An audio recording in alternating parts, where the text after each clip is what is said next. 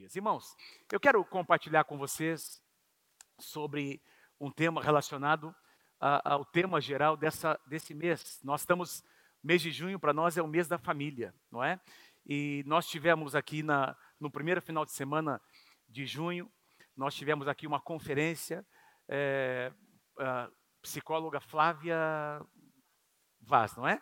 Foi um tempo muito especial e também o doutor Guilherme Shelby esteve ministrando para pais de crianças, de, de pré-adolescentes, não é? Tivemos um tempo aqui de separar os pais dos meninos e, e foi muito, muito especial no primeiro final de semana de junho. No segundo final de semana, semana passada, o pastor Luiz ministrou uma tremenda palavra do Senhor focando a questão da paternidade, a necessidade de nós termos referências nas nossas vidas. E eu tinha pedido para ele, Luiz, conta a sua história, não é? E ele contou aqui a história dele, do casamento dele, da Pedrina, a trajetória deles aqui na comunidade.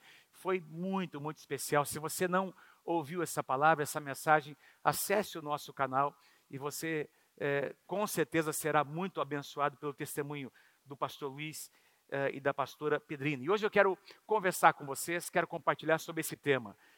Deus, a família e a igreja. Deus, a família e a igreja. E eu quero uh, compartilhar algo que Deus colocou no meu coração. Eu sei que o nosso, uh, a gente até é, é, hoje à noite vamos ter um tempo menor ainda, não é? Porque queremos reconhecer os irmãos que estarão retornando do encontro com Deus, mas eu tenho certeza que Deus quer ministrar o seu coração. Quero pedir que você feche os seus olhos comigo se você puder estender as suas mãos assim, abertas, não é? Uh, como que uh, numa atitude física de alguém que está pronto a receber algo do Senhor. Quero orar com você nessa manhã. Paizinho, muito obrigado por essa manhã em que não existe um lugar melhor de estar do que na tua casa, Senhor. Reunidos com os irmãos, Senhor, uh, gente que nós amamos. Pai, tu tens feito algo tão lindo no nosso meio. E nós sabemos que Satanás está empenhado, Senhor, em, em destruir, em desconstruir, Senhor, tudo aquilo que representa a verdade da tua palavra. O que nós queremos nessa manhã é ouvir a tua palavra, Senhor, recebê-la como uma verdade para nós no dia que se chama hoje e assumir posicionamentos, fazer escolhas, Senhor, que vão trazer a tua bênção para nossa casa. Nós cremos na família, nós acreditamos na família, Senhor. Nós acreditamos na igreja e nós acreditamos nessa parceria, Senhor. A igreja e a família juntos, fazendo com que o reino das trevas, Senhor, retroceda e o teu reino avance, Senhor, contra as portas do inferno. Pai, abrimos nosso coração para receber a tua palavra nessa manhã. Recebe a honra e a glória em nome de Jesus. Amém e amém. Eu tenho certeza que Deus quer ministrar ao seu coração hoje. Quero compartilhar três pontos principais, que eu quero já começar no primeiro. Nada é mais importante para Deus do que a família e a igreja. Nada é mais importante para Deus do que a família e a igreja. Você pode repetir comigo? Vamos lá junto, vamos lá. Nada é mais importante para Deus do que a família e a igreja. Diga para quem está pertinho de você, meu irmão, presta atenção nisso, presta atenção e fala para ele assim: nada é mais importante, nada pode ser mais importante para você e para mim do que a família e a igreja do Senhor Jesus. A igreja é formada por famílias, as famílias fazem parte da igreja, gente que conheceu Jesus como seu Senhor e Salvador. Ambos têm um papel fundamental no propósito eterno de Deus. O propósito eterno de Deus diz respeito à igreja. E a igreja diz respeito não apenas a pessoas, mas a famílias. Quem pode dizer amém? E meus irmãos, quero só começar te alertando se a igreja e a família são importantes para Deus. Diga assim para mim: a igreja e a família, vamos lá, bem a igreja e a família também são importantes para Satanás. Sabia disso? Se a igreja e a família são importantes para Deus, são importantes também para Satanás. Na agenda de Satanás, a família está no topo, a igreja. Porque se Satanás, é óbvio, Satanás existe, a sua natureza é uma natureza que se opõe a tudo que vem de Deus. Tudo que é prioridade para Deus é prioridade para Satanás também. Tudo que Deus deseja construir, Satanás deseja desconstruir. Tudo que Deus deseja edificar, Satanás deseja detonar. É prioridade dele combater tudo aquilo que vem de Deus e que aponta para Deus. Tanto é verdade na visão que João recebeu sobre os últimos dias, sobre o Apocalipse, no capítulo 12, no versículo 12, eu não vou ler esse versículo, mas diz lá: João recebe uma visão, e naquele contexto ele vê a serpente, o dragão, uma figura de Satanás, vindo sobre a terra com grande cólera, com grande raiva, não é? com grande furor. E diz lá no, no versículo 12: porque ele sabe que pouco tempo lhe resta.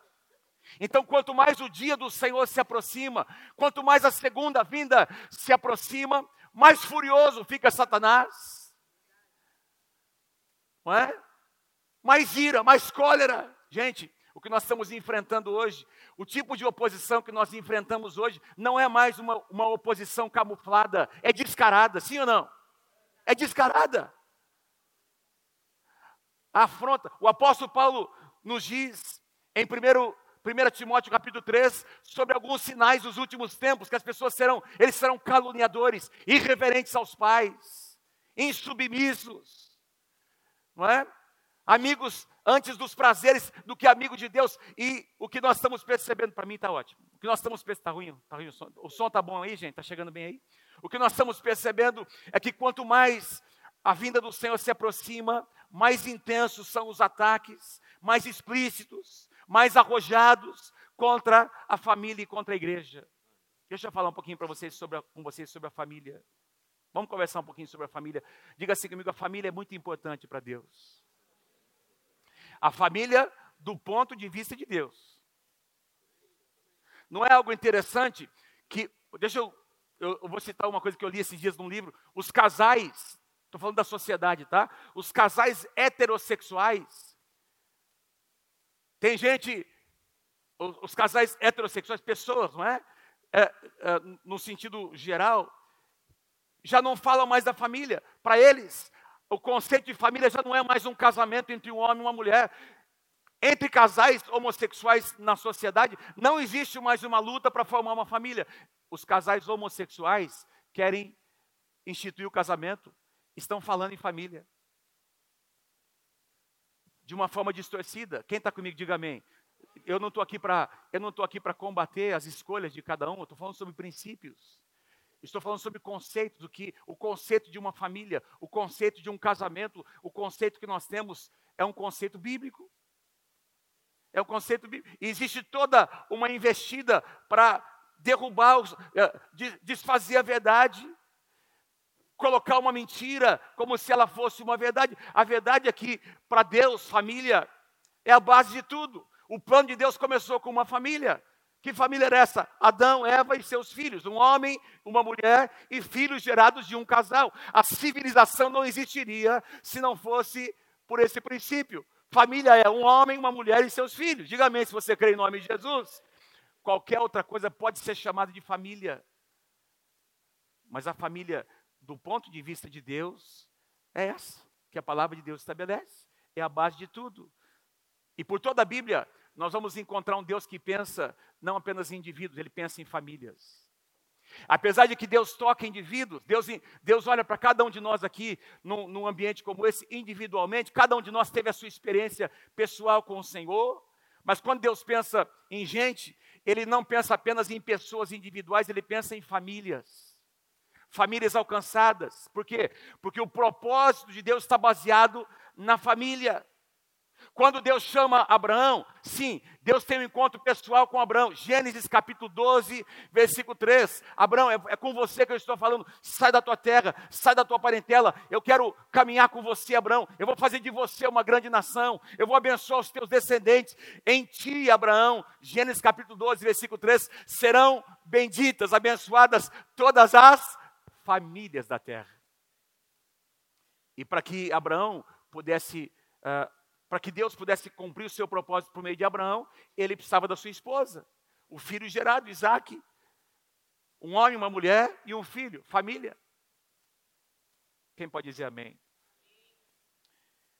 Sempre que Deus pensa em abençoar alguém, na ideia de Deus, no pensamento de Deus, Deus pensa em abençoar a casa de alguém.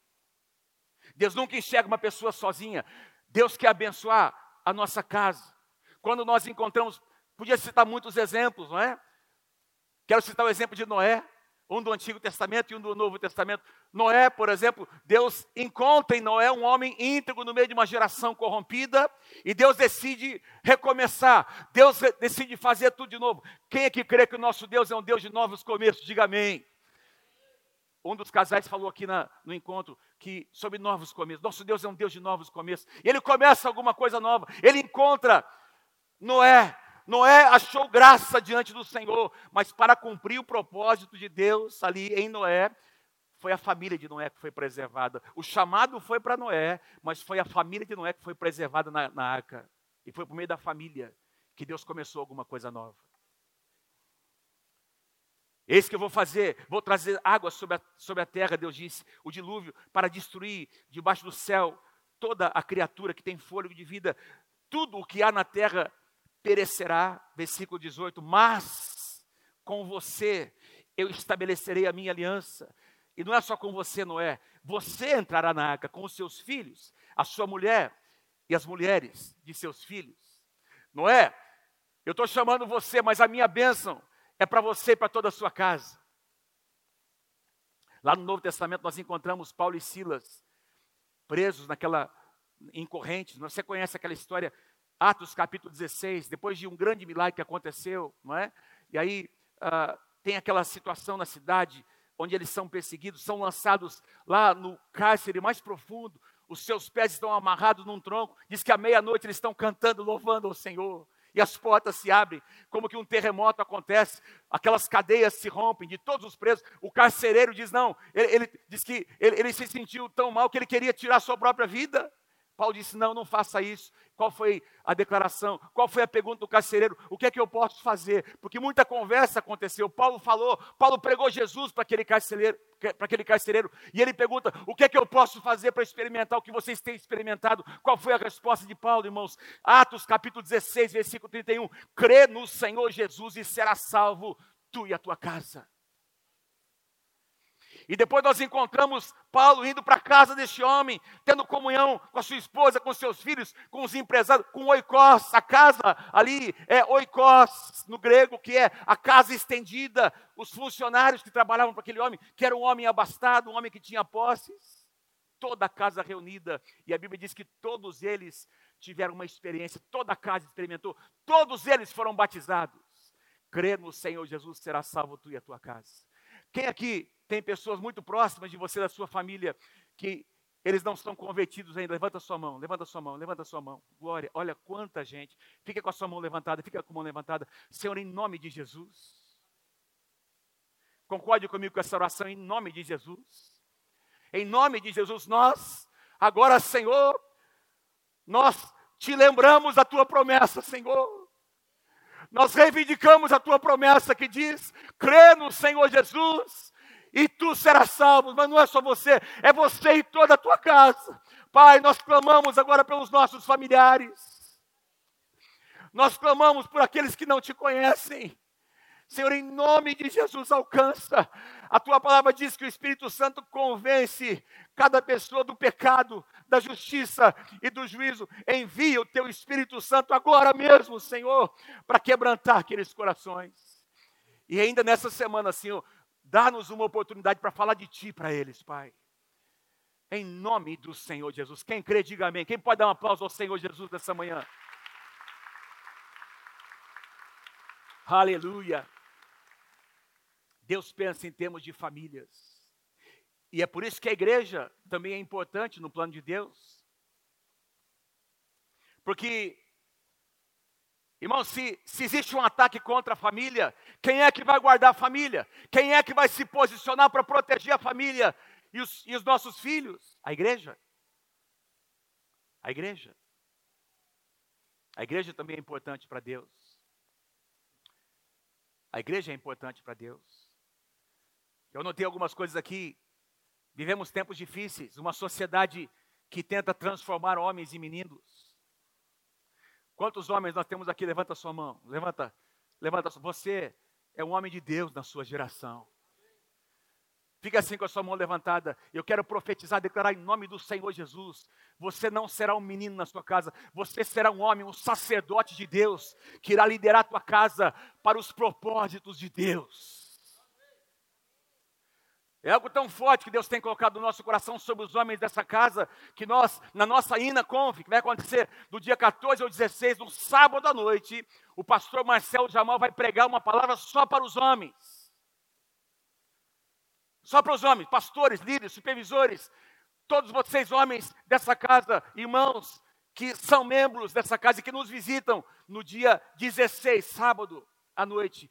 Temos uma palavra, vamos ter aqui uma palavra de desafio para os homens de Deus dessa casa. Satanás tenta, a sociedade está tentando transformar os homens da nossa geração em meninos. Mas Deus está levantando homens de verdade nesses dias os homens na igreja estão aprendendo a ser homens. Entenda o que eu estou dizendo? O que significa ser um homem, um sacerdote na sua casa? Nós vivemos numa sociedade que ensina que o amor é apenas uma química entre duas pessoas. E aí as pessoas estão dizendo, ah, a química, ela, ela, ela, ela deixou de existir. Pastor, eu não amo mais, não tem mais amor. Irmãos, amor não é química, não é sentimento, amor é decisão. Amar uma pessoa é uma decisão que nós fazemos. Em João capítulo 11, diz: Tendo amado Jesus os seus, amou-os até o fim. Quando você pede a mão, o pé, o braço da sua esposa e o restante, quando você pediu a mão da sua esposa, dessa que é a sua esposa, lá para o pai da moça, lá atrás, você assumiu um compromisso no altar do Senhor, dizendo: Eu vou te honrar até os últimos dias da minha vida. E você tem que precisa ser um homem que honra a tua palavra. Eu tenho contado alguns homens, irmãs, irmãos, ah, eu não sinto mais nada. Eu, quem é que diz que amor é sentimento? Amor é decisão, é obediência, é serviço. Opa. Quem pode dar glória a Deus? Uma sociedade que tem fragmentado a família, fomentado a competição entre homens e mulheres dentro da casa, levando homens e mulheres a não entender mais quais são os seus papéis. A Bíblia é muito clara, irmãos, não é uma questão de ser superior ou inferior, é uma questão de papéis. A sociedade em que nós vivemos é uma sociedade que tem distorcido a identidade das pessoas. Não, você, você é o que você sente que você é. Se diz uma reportagem de um, de um rapaz, de um homem, lá na Inglaterra, que ele, ele, ele sente que ele é um cachorro. Mas é isso que a sociedade está fazendo. Você é o que você sente que você é. E você só vai ser feliz se você satisfizer tudo o que você deseja. É mentira, irmãos. É mentira. Verdade é o que a palavra de Deus diz que é verdade. Se você nasceu homem, você é um homem. Se você nasceu mulher, você é mulher. Agora, se tem sentimentos, tem alguma. Vamos tratar os sentimentos. Quem é que diz que nós. A Bíblia diz que o coração do homem é corrupto. Aliás, diz que é desesperadamente corrupto. Quem o conhecerá? É enganoso. Mas nós vivemos uma sociedade que fomenta, fomenta essas aberrações, distorções. Uma sociedade que praticamente institucionalizou um conceito de família sem a necessidade do casamento. Não tem lealdade, não tem compromisso, não tem amor sacrificial, não tem verdade, e porque não tem verdade, não tem confiança. Virou padrão, e é por isso que a igreja é importante, porque a igreja existe para levantar a bandeira da verdade. A igreja existe para dizer aqui não. Nós cremos do que a palavra de Deus diz. Nós propagaremos proclamaremos, pregaremos, ensinaremos o que a palavra de Deus diz que é a verdade. A igreja, meus irmãos, é a coluna da verdade, é o porto seguro das pessoas. Quando eu digo igreja, eu digo Jesus Cristo, porque Jesus é o Senhor da igreja. Quando eu digo igreja, eu não digo igreja instituição, eu digo igreja, gente, relacionamento. Quem está comigo aí, diga amém em nome de Jesus. Você sabe o que você era antes de conhecer o Senhor Jesus, e você sabe o que você é hoje, depois que Deus te plantou na casa de Deus. A igreja é a resposta de Deus para essa geração. Diga amém se você crê. Fala assim para quem está do teu lado: você é a voz profética de Deus para essa geração. Você é a resposta. Você é a resposta. Nós somos um canal de Deus, nós somos a igreja. A igreja é um canal de Deus para a proclamação da verdade. Se a igreja, eu fiquei pensando, que exemplo que eu poderia dar? Quando você está voando, chegando numa cidade de noite, num avião, não sei quem já teve essa experiência, você vê as luzes de uma cidade acesas. Londrina, está linda, tá coisa mais linda Londrina, não é? Eles estão colocando LED em tudo quanto é canto nas avenidas. E é muito lindo você chegar em Londrina de noite. Tenho, nós temos chegado nas nossas viagens, às vezes é, tem um voo que chega bem tarde, né, alguns voos, e a gente acaba chegando e você vê aquele, de longe, você vê aquelas luzes. Não é? A cidade está longe ainda, e você consegue enxergar as luzes da cidade acesas. Imagine uma cidade de noite sem luz. Assim seria, assim seria uma cidade sem a presença da igreja. As trevas estariam dominando. Tira a igreja de uma cidade. Às vezes, a gente acha que não faz diferença. Você faz muita diferença. A igreja Nova Aliança em Londrina faz muita diferença. Eu me lembro que quando nós estávamos ali iniciando o campus na Zona Sul, uma pessoa ficou endemoniada e no processo de, expulsa, de expulsão daquele demônio, nós perguntamos qual é o seu nome. O meu nome é Trevas e eu vou dominar aquele bairro. Nós dissemos: você não vai dominar, porque a luz chegou naquele lugar. E onde a luz chega, as trevas vão ter que recuar. E recuou. Se você tira, tirar a igreja de uma, da, da cidade, você tira a luz, as trevas dominam. Mas a igreja, ela está presente, estará cada vez mais presente. A luz vai continuar brilhando e as trevas serão dissipadas. Amo demais essa canção que o Paulinho, uma das, das canções últimas que ele compôs. Ele é o Senhor da igreja. E uma das estrofes diz que as trevas vão ter que recuar. As trevas vão ter que recuar. A gente vê essas coisas acontecendo, irmãos. É, é, essa, essas aberrações acontecendo. E a gente fica achando que as trevas estão mais fortes do que a luz. Não, a luz sempre será mais forte que as trevas. E a luz da igreja nunca vai parar de brilhar. Quem pode dizer amém? Quem pode dar um aplauso ao Senhor Jesus nessa manhã?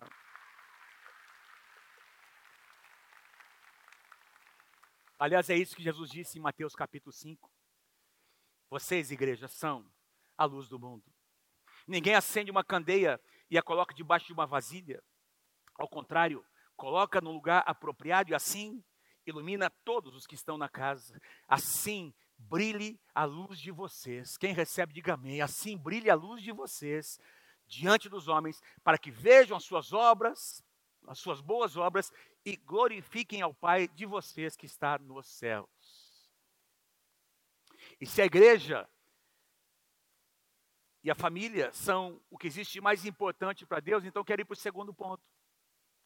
Número dois, a família e a igreja precisam trabalhar em parceria. A família e a igreja não podem competir entre si. A família e a igreja precisam trabalhar juntas. Pastor, mas por que você está falando isso? Porque me parece que algumas pessoas enxergam a igreja como competidoras. Às vezes. Me parece que alguns pais não têm realmente uma aliança com a liderança da igreja, como deveria ser. E eu estou aqui colocando algo sobre a mesa para você pensar, para você refletir, para você meu querido, entender que a igreja não está aqui para afastar os seus filhos de você, a igreja está aqui para ajudar você a curar os seus relacionamentos. A igreja está aqui para colocar ferramentas nas suas mãos para que o teu casamento seja um casamento mais sólido.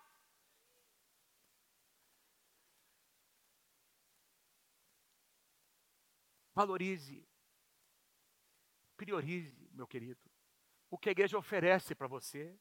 Eu coloquei aqui uma relação hoje de manhã, rapidamente, com a pastora Mônica, eu, eu comecei a lembrar de o que, algumas, algumas ferramentas que a igreja está aí proporcionando, estão à disposição. O curso Vencedores, que é um curso que ensina os homens a serem homens, de verdade.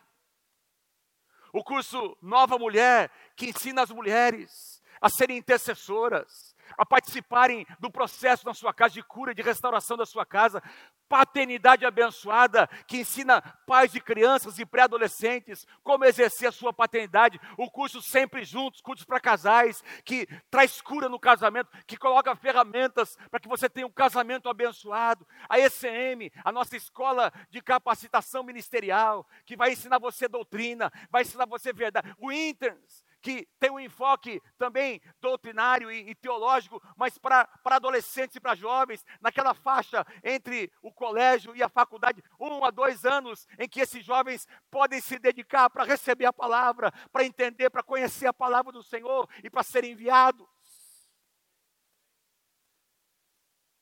As celebrações de jovens, de adolescentes, os às vezes eu vejo pais,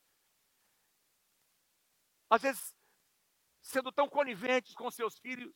E nós conhecemos situações de alguns pais que têm, têm tido desafios com seu filho adolescente, pré-adolescente. E quando nós proporcionamos um curso, uma conferência, workshop, trazendo, investindo financeiramente para trazer alguém competente, você não traz, você não vem, você não comparece. Por que, que você não comparece? Eu estou cansado, pastor. Trabalhei a semana inteira. Investir nos seus filhos, investir no seu casamento é o maior investimento que você pode fazer na face da terra. Você vai levantar, você vai deixar de assistir aquele filme, aquela série, para investir na tua casa, investir na tua família. Faça uma parceria com a igreja. Nós temos lidado com situações, irmãos, em que tinha lá umas né, situações envolvendo filhos, adolescentes, e aí nós trouxemos os pais para conversar, para trazer os pais conosco porque aquela, aquele menino, aquela criança precisava ser confrontada, precisava ser ajustada, e ao trazer os pais, ao invés dos pais fecharem com a gente, entrarem em aliança conosco, eles super protegeram. Não, meu filho não, meu filho, a minha filha jamais teria feito isso. A igreja não está preparada para lidar com um filho como o meu. Misericórdia. Quantos pais vezes são chamados da escola e ao invés de ouvir o que o professor tem para dizer, o que o diretor tem para dizer, já chegam, já chegam com os dois pés, arrebentando e protegendo as crianças, os filhos, sem saber o que aconteceu. Eu estou aqui para convocar você a fazer uma parceria com a igreja. Eu vou dizer de novo, estou aqui para convocar você para fazer uma parceria com a igreja, com a liderança da igreja. Se você tem algo para dizer, para falar, para abrir o seu coração, procure os pastores, procure a liderança, mas nós precisamos ter uma aliança para trabalhar junto. Por quê? Porque o ataque está ferrenho, irmãos. Satanás está furioso, ele quer destruir a tua casa, ele quer destruir o teu casamento, ele quer plantar sementes de divisão dentro da tua casa. E se você e nós aqui, como liderança, não tivermos uma aliança para trabalharmos juntos, nós poderemos perder essa batalha. Aleluia. Uma aliança, trabalhar juntos, trabalhar em aliança com a igreja, acontece nas pequenas se expressa nas pequenas coisas. O que você faz, o que você diz sobre a igreja ao sair de um culto, nas conversas da sua casa. Às vezes seu filho lança uma semente, ele joga um verde para colher um maduro. Ele começa a falar da liderança, ele começa a questionar algumas coisas para ver a reação que você vai ter, se você vai cobrir os seus pastores, se você vai, vai dar o um aval para a igreja, ou se você vai entrar em sintonia com o que ele está dizendo. E aí ele vai te manipular para conseguir o que ele quer. Desculpa a minha sinceridade. Mas a luta está ferrenha, irmãos. Eu escrevi aqui algumas, algumas declarações. Presta atenção no que eu escrevi aqui. Quando as famílias e a igreja não trabalham juntas, os relacionamentos se tornam superficiais. Se você, como papai e mamãe, não, não trabalha alinhado com a liderança, não é? E se você tem alguma dúvida, digo mais uma vez, se você tem alguma dúvida sobre os procedimentos, doutrina, etc., procure os pastores e abra o seu coração, mas resolva isso. Porque se não existe alinhamento, se não existe aliança, os relacionamentos se tornam superficiais, enfraquecidos. A gente perde a força. Quem está comigo aí, diga amém. É nesse contexto aqui de igreja que acontece o que a Bíblia chama de uns aos outros. aqui são nas nossas células, nas nossas reuniões. Quando as famílias e a igreja não trabalham juntas, as verdades da palavra perdem a sua força, se diluem, se tornam relativas.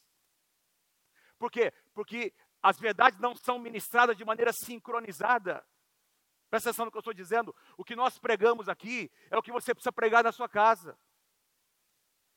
Que, quando entende o que eu estou dizendo? Nós precisamos nos alinhar na nossa comunicação. O que nós dizemos aqui, o que nós ensinamos, é o que você precisa ensinar na sua casa. E volto a dizer mais uma vez: se tem alguma dúvida, se você acha que alguma coisa que nós ensinamos não é bem o que você crê, abre o seu coração, resolva isso. Mas uma vez resolvida, nós precisamos alinhar nossa comunicação. Porque existe só uma verdade. É a verdade que liberta. Não é a nossa verdade e a sua verdade, é a verdade da palavra de Deus.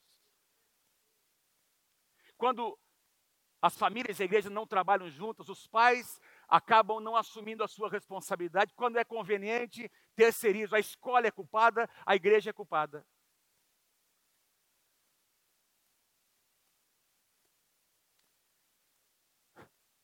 Esses dias eu comentei com um casal, estamos tratando uma situação, e ele disse assim: sabe por que, que Deus, na minha visão, sabe por que, que Deus permitiu que José fosse tirado da sua família?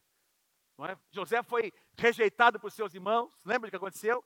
Jogaram ele numa, numa, numa, numa cisterna, foi vendido como escravo, mas na minha visão, se a gente olhar uma visão ampla, olhando todo, não é? O que o próprio José disse no final da sua vida lá para os seus irmãos, foi Deus quem permitiu. É, Salmo capítulo 105, não é? Diz que José foi provado na palavra, sobre a palavra que ele mesmo havia recebido. Então, se a gente olhar numa perspectiva ampla, nós vamos entender que foi Deus que permitiu José sair debaixo da saia da mamãe. Porque a mamãe e o papai não deixavam José ser tratado. Deus tinha um plano muito grande para José e o papai, ele era tão mimado pelo papai que se Deus tentasse tratar com José dentro daquele contexto, o papai não permitiria. O que é que Deus faz? Deus retira José para fazer dele um grande governador, um, da, entre, colocar sobre os seus ombros um grande ministério, porque e o papai teve que conviver com muitos e muitos anos de, de distanciamento, não é? Depois eles se encontraram, porque se José tivesse ficado debaixo da, da proteção do papai, o papai não teria deixado Deus tratar com José. Esse aqui é um negócio meu, do meu coração para vocês. Deixa Deus tratar com seu filho. Eu só ouvi dois amém, vou tentar de novo. Deixa Deus tratar com seu filho. Deixa Deus curar o seu filho. Deixa Deus corrigir seu filho. Oi. O que, que foi? Está falhando? Falhando um pouquinho. Com licença, irmãos.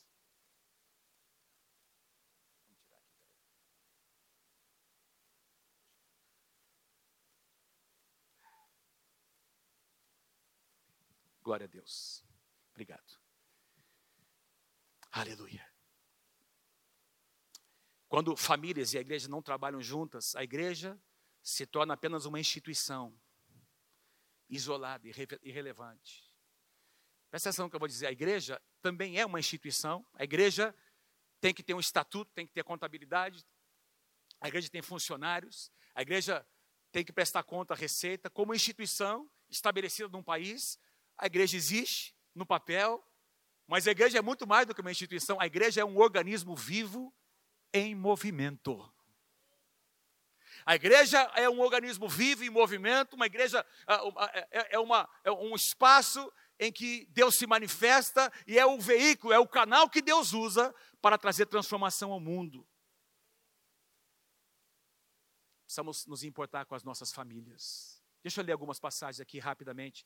1 Timóteo 5, 8. Ora, se alguém não tem cuidado dos seus, especialmente dos da própria casa, tem negado a fé e é pior do que um descrente. Essa passagem é forte. Sobre a igreja, Salmo 68, versículos 5 e 6. Pai dos órfãos e juiz das viúvas. É Deus em sua santa morada. Deus faz que o solitário more numa família. Isso é igreja. No Novo Testamento, é tão forte, irmãos, a relação entre a igreja e a família que o apóstolo Paulo chama, de, chama a igreja de a família de Deus. Efésios capítulo 2, 17 a 19, ele veio e anunciou paz a vocês que estavam longe e paz aos que estavam perto. Ou seja, Paulo está falando sobre os gentios que estavam longe e os judeus que faziam parte da linhagem do Senhor Jesus, pois por meio dele, tanto nós como vocês temos acesso ao Pai, não é? Nós judeus, quanto vocês gentios, temos acesso ao Pai por um só Espírito. Portanto, vocês já não são estrangeiros, não são mais gentios, nem forasteiros, mas vocês são concidadãos dos santos e membros da família de Deus. Se você está muito feliz por fazer parte da família de Deus, dê um aplauso, dê um aplauso bem forte, bem forte, bem forte ao Senhor.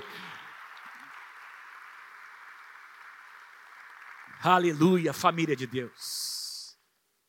É por meio da igreja que uma nova geração de homens e mulheres serão levantados.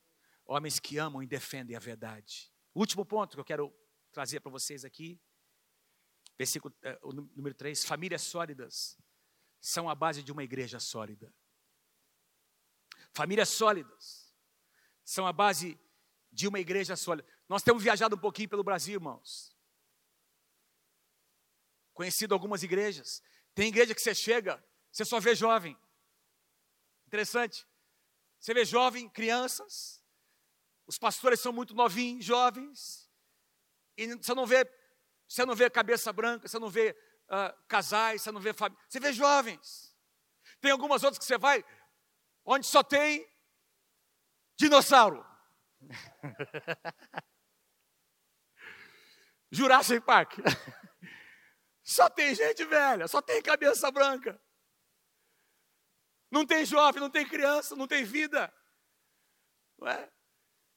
Eu louvo ao Senhor porque nós somos uma igreja de gerações. A família tem que ser a base da igreja.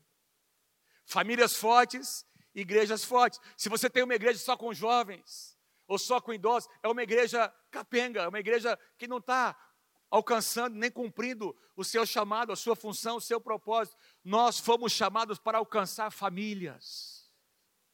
Aliás, o nosso, ah, nós temos uma frase que define o nosso chamado como igreja, levando famílias a um encontro com Deus, levando famílias a Deus. Quem pode dizer amém? Essa era a realidade da igreja no livro de Atos, Atos capítulo 2. Esse aqui é o tipo de igreja que nós queremos ser, esse é o nosso modelo, nosso padrão. Todos os dias continuavam a reunir-se no pátio do templo, partiam pão em suas casas e juntos participavam das refeições, juntos participavam das refeições com alegria e sinceridade de coração, famílias saudáveis, curadas louvando a Deus e tendo a simpatia do povo, e o Senhor, enquanto isso, acrescentava-lhes diariamente os que iam sendo salvos. Levanta a sua mão comigo, diga assim comigo: essa é a igreja que nós queremos ser. Amém? Famílias reunidas. Ah, os comentaristas vão nos dizer que eles se reuniam, a história vai nos mostrar, inclusive com gravuras, que eles se reuniam para celebrar a ceia, que era conhecido como ágape, a festa, não é? a comunhão ágape. Todas as reuniões, praticamente, eles celebravam a ceia do Senhor. E, meu irmão, as crianças estavam juntos, os jovens estavam juntos. Porque na celebração da Páscoa, lá no Antigo Testamento, e a, e a ceia do Senhor veio para substituir o que a Páscoa significava para os judeus, para os, para os israelitas no Antigo Testamento, a ceia representa para nós da nova aliança. E lá na Páscoa, quando o cordeiro pascal era imolado, era, era, era sacrificado não é? e, e assado para que eles pudessem participar, as crianças estavam juntas. É por isso que nós celebramos a ceia com as crianças, debaixo da cobertura dos pais. As famílias juntas. As famílias juntas. Esse é o nosso chamado. Esse é o nosso desejo edificar uma igreja dinâmica, baseada em famílias fortes. Famílias fortes, uma igreja forte. Casamentos fortes, casamentos saudáveis, uma igreja saudável. Casamentos fracos, famílias fracas, uma igreja fraca. Casamentos que conhecem e amam a verdade, uma igreja que prega a verdade.